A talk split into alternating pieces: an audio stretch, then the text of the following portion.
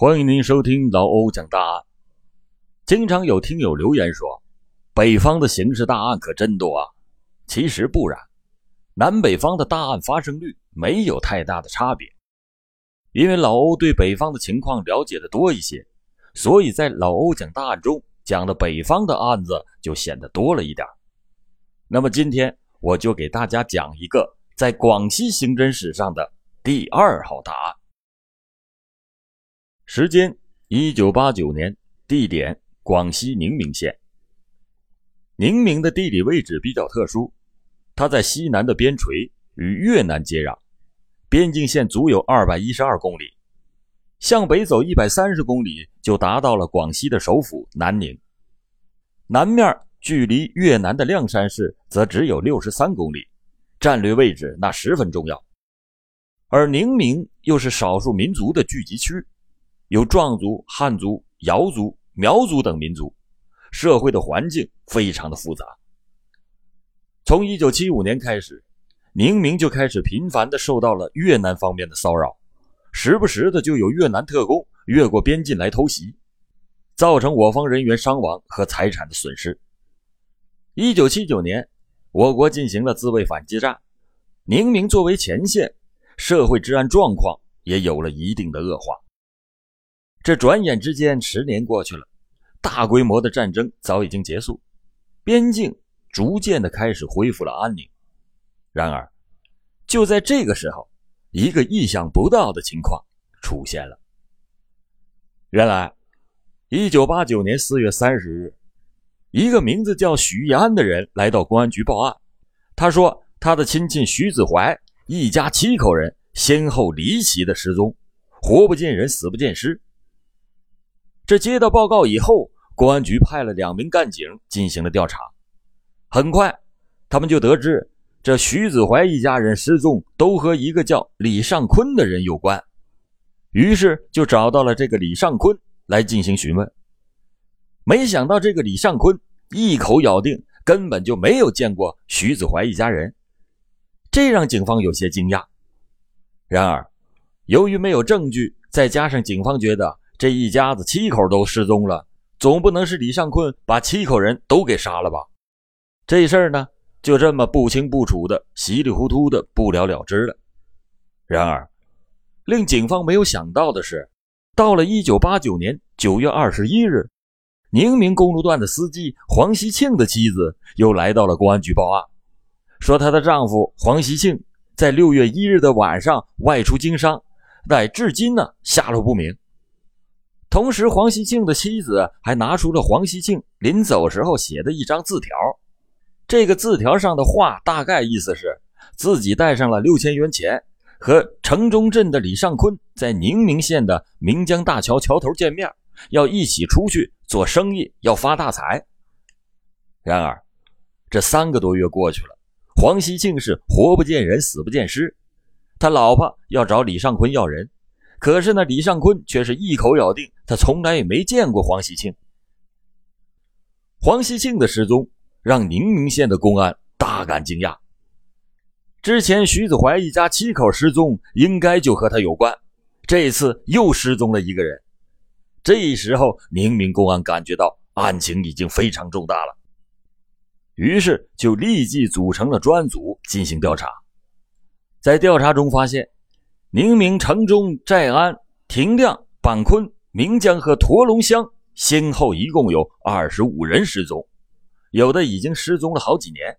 而这些人中，莫名其妙的失踪都隐隐约约的和李尚坤有着一定的关系。但令警方非常惊讶的是，他们在外围进行调查，居然没有发现任何的直接证据。现在手头上只有是黄希庆写的字条，那算是证据。于是，警方在十月十二日收审了李尚坤。没想到这李尚坤非常的强硬，反复的就强调一条：我自己什么也不知道。黄希庆说跟自己做生意那不算数，自己从来也没有见过他。警方没有办法，只好带着李尚坤到他家里去搜查。希望能找到一些蛛丝马迹，撬开李尚坤的嘴。没想到，就在李尚坤回到家的这个过程当中，李尚坤居然找到了一个机会和自己的老婆接上头了。他让自己老婆马上把自己家的远房亲戚杨明金给藏起来。他老婆听了以后，马上就心领神会，又马上的让自己的儿子李平将杨金明给藏了起来。李平当时还是当地的一个政府的工作人员，但是他丝毫没有犹豫，立刻的就把杨金明给藏了起来。警方在李尚坤家中没有发现什么线索，就决定从其他的方向入手。他们觉得，这些人如果都是李尚坤杀的，那么他一个人是不能完成这样大的工程，肯定还有帮手。于是，他们再次的梳理了李尚坤的社会关系，发现明江镇双龙村的杨明金是李尚坤的远房亲戚，和李尚坤的关系非常的密切。他还是一个不务正业、到处流窜的闲散分子。于是，警方就四处的捉拿杨明金。没想到，此时的杨明金已经藏了起来，公安机关几次的追捕都没能把他抓到。然而，令人没有想到的是，这杨明金居然在一个多月后的十二月三日的晚上，到城中派出所投案自首了。原来啊。杨明金这个人呐，头脑简单，他觉得自己和李尚坤虽然在一起作案，但是呢，属于从犯。听说公检法总是宣传坦白从宽，抗拒从严，再加上自己藏身之处那待的实在是太难受了，所以呢，就如实的交代了自己伙同李尚坤一系列杀人、抢劫钱财的罪行。杨明金交代，他和李尚坤。还有李尚坤的亲弟弟李尚熙，自1981年以来，以赌博、经商、献宝、走私黄金为名，单独或者是合伙，先后杀死了25个人，抢去被害人的人民币十多万元。这赚钱的方式有千万种，你说干嘛非得去杀人呢？老欧告诉你一个不用杀人也能赚钱的方法。听完这集大案。你下载阿里巴巴官方的返利神器一淘 APP，在搜索框输入“老欧给听友专属的年货暗号”“老欧讲大案”这五个字，就能蹦出一张八元的红包，把淘宝购物车里的年货同步过来。除了能用券减，每单还有最高百分之三十的返利。这样呢，又能买年货又能赚钱的好方法，那何乐而不为呢？好了，咱们接着往下讲。李尚坤等三人是如何开始了杀人越货的犯罪呢？原来啊，这李尚坤是一九四三年出生，他家境比较困难，多年来又是做买卖又是养鱼，也没有赚到什么钱。他见到县里有一部分人已经先富了起来，有的还盖起了楼房，这时候他也就着急了。贪婪的人呐，欲望一旦是有了，必然要付诸实施。这时候是一九八一年，一九七九年那个在海南流传甚广的传说“白金七两二”也传到了广西。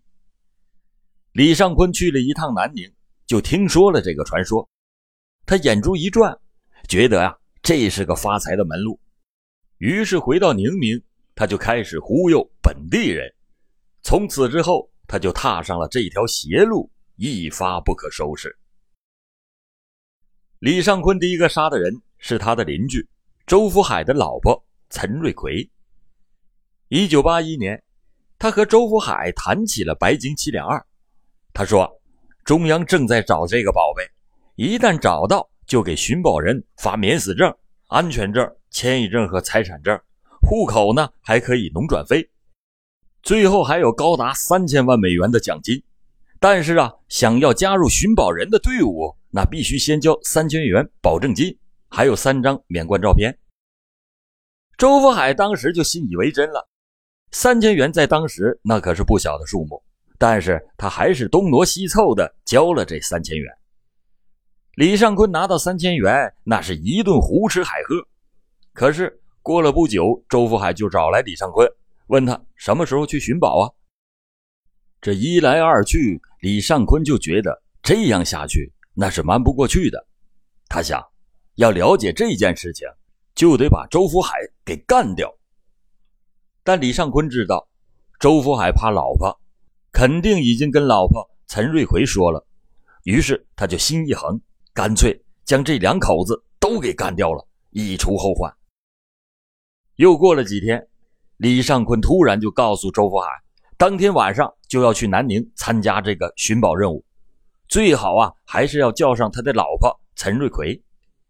周福海呢，正想带着老婆去南宁看一看妇科病，于是就在当天的晚上，李尚坤就带着周福海和他的老婆陈瑞奎在岷江大桥的桥头等候，说啊，到时候有大汽车来接他们去南宁报道。等到快半夜的时候，李尚坤找了个理由支开了周福海，然后趁着陈瑞奎不注意的时候，用锤子把他活活的给打死，然后迅速的就把他尸体拖到了事先在岷江大桥下挖好的一个坑里给埋了起来。过了一会儿，周福海回来了，没有看到自己老婆，他有点发懵，于是就问李尚坤。李尚坤说呢：“啊，刚才大汽车来了，接他走了。”车上没有位置了，咱俩呀，只好是下一趟再去。周福海听了是将信将疑，就回了家。可是回到家以后，可他越想啊越不对劲儿，就来找李尚坤要人。李尚坤一看不能再等了，就在十一月二十号的那天，他把周福海约到了自己家的鱼塘的旁边，两个人先聊了一会儿天周福海感觉到有些口渴。于是呢，李尚坤就递给了他一杯水，没想到这周福海喝了之后，马上就口吐白沫，断了气儿。原来呀，这李尚坤在水里放了剧毒的鼠药。李尚坤的杀人手法其实是很低级的，他以寻宝为诱饵，诱惑他人受骗，并且千叮咛万嘱咐，这绝对不能外传。他以为啊，周福海除了老婆，他不会再告诉别人。这事情呢，也就到此为止。但是，实际上没有不透风的墙。不久，周福海的亲戚韦明夫就来问周福海在南宁寻宝，这寻的怎么样了？李尚坤是没有想到韦明夫会知道，只好又撒谎，把韦明夫也糊弄了过去。等韦明夫走了以后，李尚坤觉得这样下去的话，那有可能东窗事发。于是就决定将韦明夫一起干掉。李尚坤过了几天，他和韦明夫说，他手头上有一单蘑菇的生意，邀请他呀一起去做生意，还给韦明夫出示了一张订单。韦明夫看了之后，那是深信不疑。很快的，他也带来了一笔货款，还有一个合作伙伴。李尚坤一看，哎呀，这又多了一个人，那没办法了，那只好一起杀掉了。一九八二年一月二十七日的晚上，李尚坤找到两个人说：“现在要去南宁拉货，约定好到了宁明大桥的桥头之后，他给两个人一个人分了一个注射器，说呀，这是镇定剂。一会儿坐车的时候，你们会看到大领导，我怕你们太激动，所以啊，我就给你们准备了一些镇静的药物。结果呢，两个人注射了以后，居然是啥反应也都没有。李尚坤觉得。”那可能是自己呀使用的毒药的剂量没够。他和两个人等到半夜，装作对方不太靠谱的样子，又给糊弄过去了。过了两天，他又重复了这般的操作，在这一天的深夜，这回可把这两个人真的给毒死了。之后就把尸体埋在了自己的亲弟弟李尚熙的芭蕉地里。可没想到的是，过了一段时间，周福海的亲戚倒是没有找来。但是周福海的老婆的家人找来了，管他要女儿。李尚坤没有办法，就找到了本地的一个退休官员，一个叫海明官的人，帮忙布了一个局，说在南宁和周福海、陈瑞奎一起做过生意，后来双方在南宁就分手了。这样一来，周福海的老婆家人呢也就没有再继续的追问。但是李尚坤觉得，这海明官如果活着的话，这事儿早晚也得败露，于是他就想啊，干脆把海明官也给干掉，这样就一了百了了。因此，李尚坤找到了自己的远房的亲戚杨明金做帮手。这个杨明金比李尚坤小十九岁，哎，但是头脑简单。李尚坤用五百块钱就给他收买了。让他把海明官骗到岷江大桥的下面，两个人就把他杀害之后埋在了桥下。就这样，一年多的时间，李尚坤前前后后一共杀死了五个人，这总算是把白金七两二的骗局给糊弄过去了。然而，李尚坤此时已经是杀红了眼，他觉得这样赚钱太简单了，于是就把自己的亲弟弟李尚熙也拉进了团伙。三个人共同开始杀人越货，开始呢，采用骗别人走私黄金，或者是一同去外地赌博，要不就是偷渡到越南发大财等等方法，连续的诱骗了十多个人。这些人都是听说有这等好事也都砸锅卖铁换了钱之后，跟着李尚坤一起干。他们都听李尚坤的，然后呢，来到岷江大桥的旁边，结果呢，全都给被杀了，都埋在了大桥下面早已经挖好的坑里面。就这样，断断续续的作案四年多，李尚坤、李尚熙还有杨明金，一共抢劫了十多万元。在这期间，李尚坤三个人还伙同韦爱峰。作案一起杀死了一个人，这些所得钱财大部分呢都落到了李尚坤的手里。李尚坤的家里也盖起了二层的小楼，当时本地人都称他叫“哥阔”。为什么叫哥阔呢？据我找当地人询问，这是因为啊，广西壮语喜欢倒叙，“哥阔”就是阔哥的意思，所以啊，江湖上盛传的哥阔杀人案就是李尚坤杀人案。原因就是当地人认为李尚坤那是有钱人了。可到了一九八八年的下半年，当李尚坤团伙杀到第十八个人的时候，碰到了问题。原因很简单，这第十八个人就是之前提到的徐子怀。徐子怀被杀害以后，他的家人就来找李尚坤要人，结果那李尚坤是如法炮制，将徐子怀家族的其他六个人。一一杀死。警方来破案的时候，他咬住不说，直到黄西庆被杀以后，他才被绳之于法。李尚坤被抓获以后，他的老婆、儿子以及其他帮他窝藏杨明金的帮凶，通通都被抓获。最终呢，李尚坤、杨明金和李尚熙都给判处了死刑，他老婆和儿子李平以及帮忙窝藏的人都分别判处了有期徒刑。韦爱峰呢，也被判处了无期徒刑。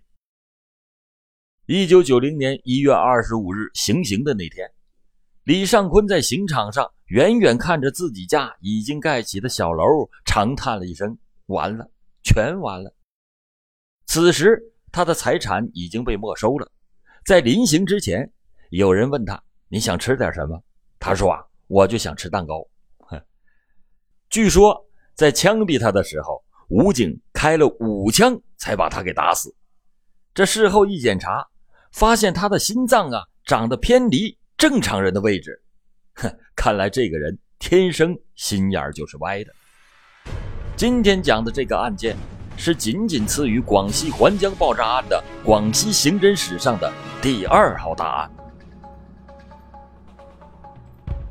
好了，感谢您今天收听老欧讲大案。最后，老欧再提醒您一下，可别忘了领取我送您的八元年货红包。在一淘 APP 的搜索框里输入省钱暗号“老欧讲大案”这五个字，把想买的年货都带回家去吧。老欧讲大案，听案领红包。